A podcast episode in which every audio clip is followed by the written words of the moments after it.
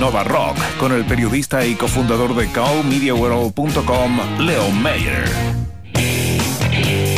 Innova Rockers del infinito, bienvenido, bienvenido Antonio, ¿cómo estás? Bien, ¿y tú, Leo? Muy bien, aquí estamos. Hoy vamos a conocer una solución ideada por una mujer reconocida como innovadora en todo el mundo, inspirada en permitir la comunicación en casos de emergencia, ya sean eh, casos intencionales o aquellos que ocurren, como en Chile sabemos muy bien, por causas de la naturaleza.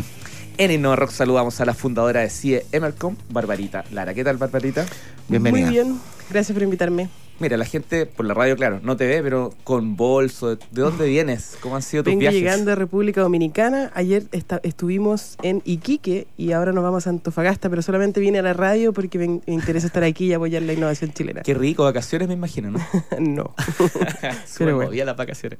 Oye, ya vamos, vamos a lo que importa. Mujeres, eh, mujer emprendedora del sector de la tecnología y además de regiones.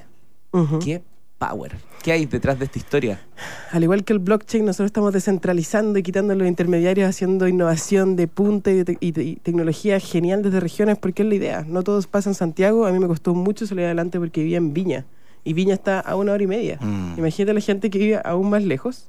Em, pero eh, nos pasó eso, no teníamos apoyo por ser de regiones, éramos casi provincianos porque éramos de Viña y de Valpo, y no puede ser. po. Nosotros estamos intentando transformar Valparaíso en la capital de, de la transformación digital, haciendo puertos digitales, haciendo parques cibernéticos, y si es necesario quedarme en Chile por muchos años más para lograrlo, lo voy a hacer, porque es más fácil em, quedarse ahí en, lo seguro en vez de salir de la zona de confort y empezar a hacer estos cambios desde, desde regiones más profundas, eso me llena mucho más. Oye, bien interesante que hayas decidido estudiar ingeniería civil e informática en el tiempo en que lo estudiaste, siendo mujer y además de región. ¿Cómo se gesta esa decisión? Uy, tenéis que ir a alguna de mis charlas porque aquí cuento toda la historia, pero yo a los ocho años desarmé mi primer computador completamente, vivía en una isla completamente aislada, eh, no teníamos internet ni nada, así como era muy complejo y me demoré tres días en armarlo de nuevo, pero el- al tercer día cuando lo pude hacer funcionar, sentí una satisfacción personal tan grande que dije, no, esta cuestión es lo mío y a los 12 años cuando llegué a Viña me di cuenta que existían computadores mucho más bacanes y que en realidad no sabía cómo arreglarlos ni los Mm. conocía, así que me, me transformé en una emprendedora y firmé- formé mi imperio de arreglos de computadores. Imperio. imperio, así. Viña del. Mar, Jardín del Mar, Reñaca. Así que arreglaba todo, ponía wifi, yo soy como un giro sin tornilla, así que era como muy lógico que terminara estudiando informática, pero obviamente como una niña de 12 años va a llegar a arreglar tu computador, pues. Claro. Así que partí trabajando gratis, el chileno nunca se niega nada gratis, y después ya tenía un asistente, una agenda copada con muchos clientes, y yo así como, ok, eh, sabes que no puedo, tengo, tengo demasiadas cosas por hacer. Y después fue lógico meterme a estudiar informática en la Valpo y después me cambié a la Santa María a estudiar electrónica, una carrera de hombres, que como lo cómo es posible que estudiar electrónica. Y después me cambié nuevamente a informática después de muchas cosas, pero está bien, las niñas pueden. Y la historia de CIE, Emercom, que ya es como el, el producto, la empresa, ahí me pierdo un poquito, cuéntanos de qué se trata esta red. Bueno, el 2010 yo me metí por segunda vez a la Santa María a estudiar. Y el 2010, justo una semana antes de entrar, así como me echó una toda nerviosa, fue el terremoto 8.8 que dejó más del 90% de la población completamente aislada e incomunicada. Y dije, eh, ¿cómo en el 2010 todavía no existe una tecnología que nos pueda comunicar post-desastre? Em, yo me tuve que hacer cargo de, de mi familia porque mi mamá, mi papá estaba trabajando, mi hermano estaba embarcado. A mi mamá casi le dio un infarto, mi hijo tenía mucho miedo, mi esposo se quedó atrapado en el noveno piso de nuestro departamento. Estábamos en Viña nomás, imagínate cómo fue en el epicentro. Y, mm, Venía llegando el marido. claro. y lo único que funcionó, dije ya, pues en caso de emergencia lo más seguro, el método más seguro para comunicar a la población son las radios.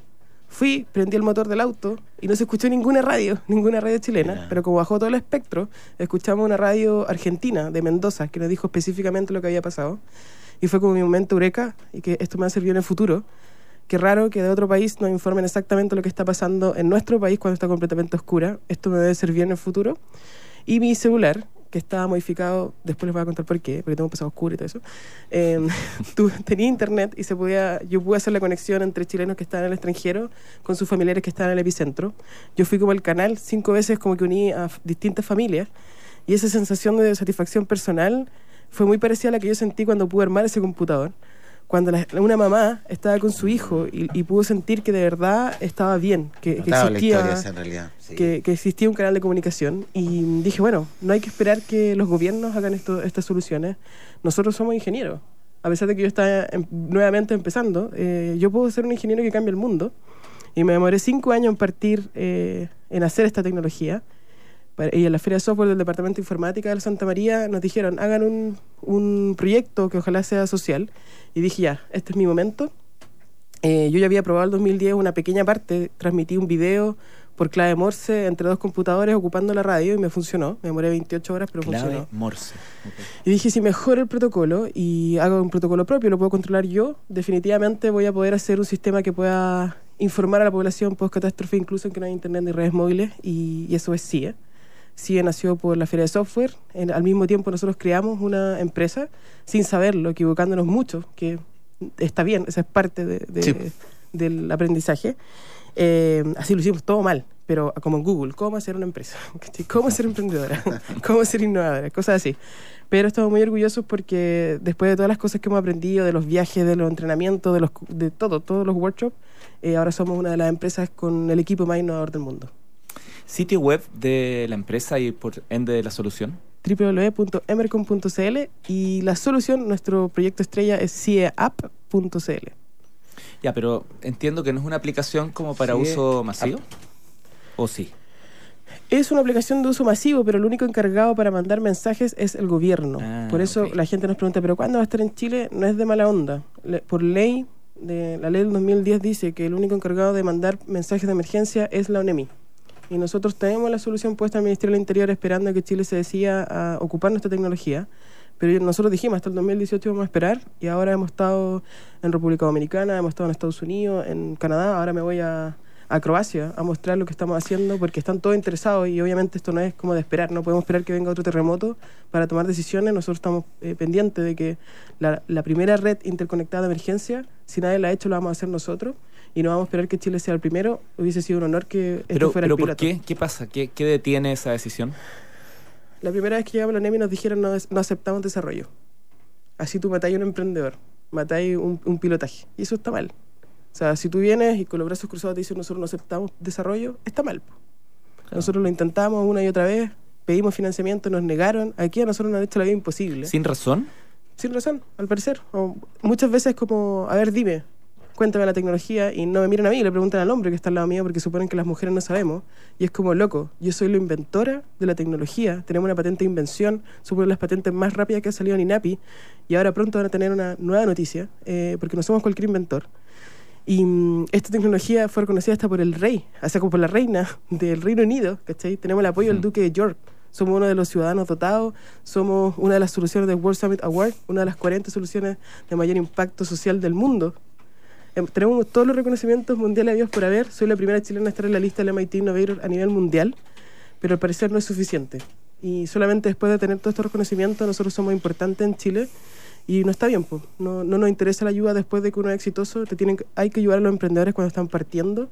Hay que tener un poquito de fe y ocupar el capital de riesgo para eso, para arriesgarse y creer en, en el uno, en creer en el desarrollo, sobre todo de regiones. O sea, imagínate, estamos intentando romper todos los esquemas desde regiones, sin ayuda, sin cowork, sin laboratorio, sin nada. Y eh, es como, no, sabes que no creo en ti. ¿Cuál es tu nivel de venta? Y es como, oye, mi nivel de venta es para cambiar el mundo, en serio, eso es lo que me estáis preguntando. La innovación no puede ser valorada por un tema económico, tiene que Sí. ser también valorada por un impacto social. Y eso es lo que estamos haciendo, mostrándole al mundo que desde Chile y desde regiones podemos cambiar el mundo con una innovación tecnológica de punta. Claro, podría ser razonable que hay personas que probablemente no entiendan ciertas cuestiones, pero eh, pero si com- co- pero ante la evidencia de algo tan relevante deberían al menos tener, eh, me imagino que a nivel Estado Una algún tipo, excepción. no, claro, algún tipo de asesoría, algún tipo de actitud de Claro. apertura, es decir, Pero- oye, en una de esas que me están dando una solución que ni siquiera imaginé, o sea, realmente encuentro impactante lo que nos estás contando. Bueno, para ser un poquito más crítico, a nosotros nos negaron el financiamiento en un momento y solamente cuando supieron que nosotros teníamos un premio de innovación mundial, nos llamaron a las 8 de la mañana para brindarnos ese financiamiento que nos habían negado. Y en ese momento yo le dije, ¿sabes qué? Ahora no. Y así es, así es la innovación y el emprendimiento en Chile, pero se puede cambiar y yo estoy dispuesta a hacer los cambios suficientes desde regiones para cambiar esta realidad y hacer posible lo imposible. Déjame subrayar algunas cosas que, bueno, Barbarita algo contó. Antonio, por cierto, puso el énfasis ahí. Primer lugar en el programa Líderes de Innovación de la Real Academia de Ingeniería, UK. Ganadora del, del MIT, eh, Innovadores Menores de 35 años, el 2017. Reconocida como una de las 32 Gifted Citizen de LATAM, eh, como una ciudadana que va a cambiar el mundo, reconocida en la revista Forbes. O sea, podría seguir todo el programa. Sí. Barbarita, ¿qué hacemos? ¿Nos, nos cruzamos de brazos a esperar que, que algo pase o directamente ya esto es un hecho y, y vas a tener que hacerlo fuera de Chile? Yo opté por salir de la zona de confort y llevar un movimiento de ciencia, tecnología, emprendimiento e innovación y si es necesario que yo lleve la bandera de lucha lo voy a hacer, porque no podemos esperar que los gobiernos hagan algo, los movimientos sociales son mucho más potentes y eh, hago un llamado a los privados, hago un llamado a, y felicitar también a los privados que nos han ayudado desinteresadamente. Andrónico Luxic tuvo que ayudarnos con equipos, por ejemplo, para que nosotros pudiéramos hacer pruebas. Nos tuvo que ayudar con el viaje que tuvimos a Portugal porque no teníamos financiamiento. O sea, nosotros ni siquiera somos parte del portafolio del talento chileno porque no hay plata para eso, pero sí hay plata para el fútbol, sí hay plata Sí. para que las portadas salga Alexis. O sea, está bien. Yo no tengo ningún problema con Alexis, pero estas cosas deberían ser importantes y deberían salir en portada también. Wow. de aquí eh, te vas a, por, por charla, te vas por... eh, por- por- Antofagasta a motivar a todos los niños que van a estar en el NASA App Challenge ahí en Antofagasta, así que muy felices. Yo podría estar en un laboratorio como una rata haciendo tecnología, pero es más complicado inspirar a la gente y eso es una de mis tareas en el mundo, cambiar el mundo desde, desde regiones. ¿Por qué nadie va a Antofagasta? Yo puedo ir también. Tremendo. Barbarita Lara, creadora de CIE, Emercon. Muchas gracias por habernos Gracias. acompañado. Gracias por invitarme. Te va a ir bien, de todos modos. Sí, por cierto. Chao. Sí, y aquí, y aquí vas a estar invitada a contarnos todos esos éxitos. Gracias. Ya. Mañana 9 de la mañana, Innova Rock, como siempre, vamos a conversar con Andrés Cangil, Soluciones Orión. Chao, le gusto verte. Chao, Antonio. Bien, 9 de la mañana con 24 minutos. eh, Viene Matilda, viene Pato, la ley del rock. Antes, los Jaivas. Hoy día, futuro, Lola Palusa. Chao.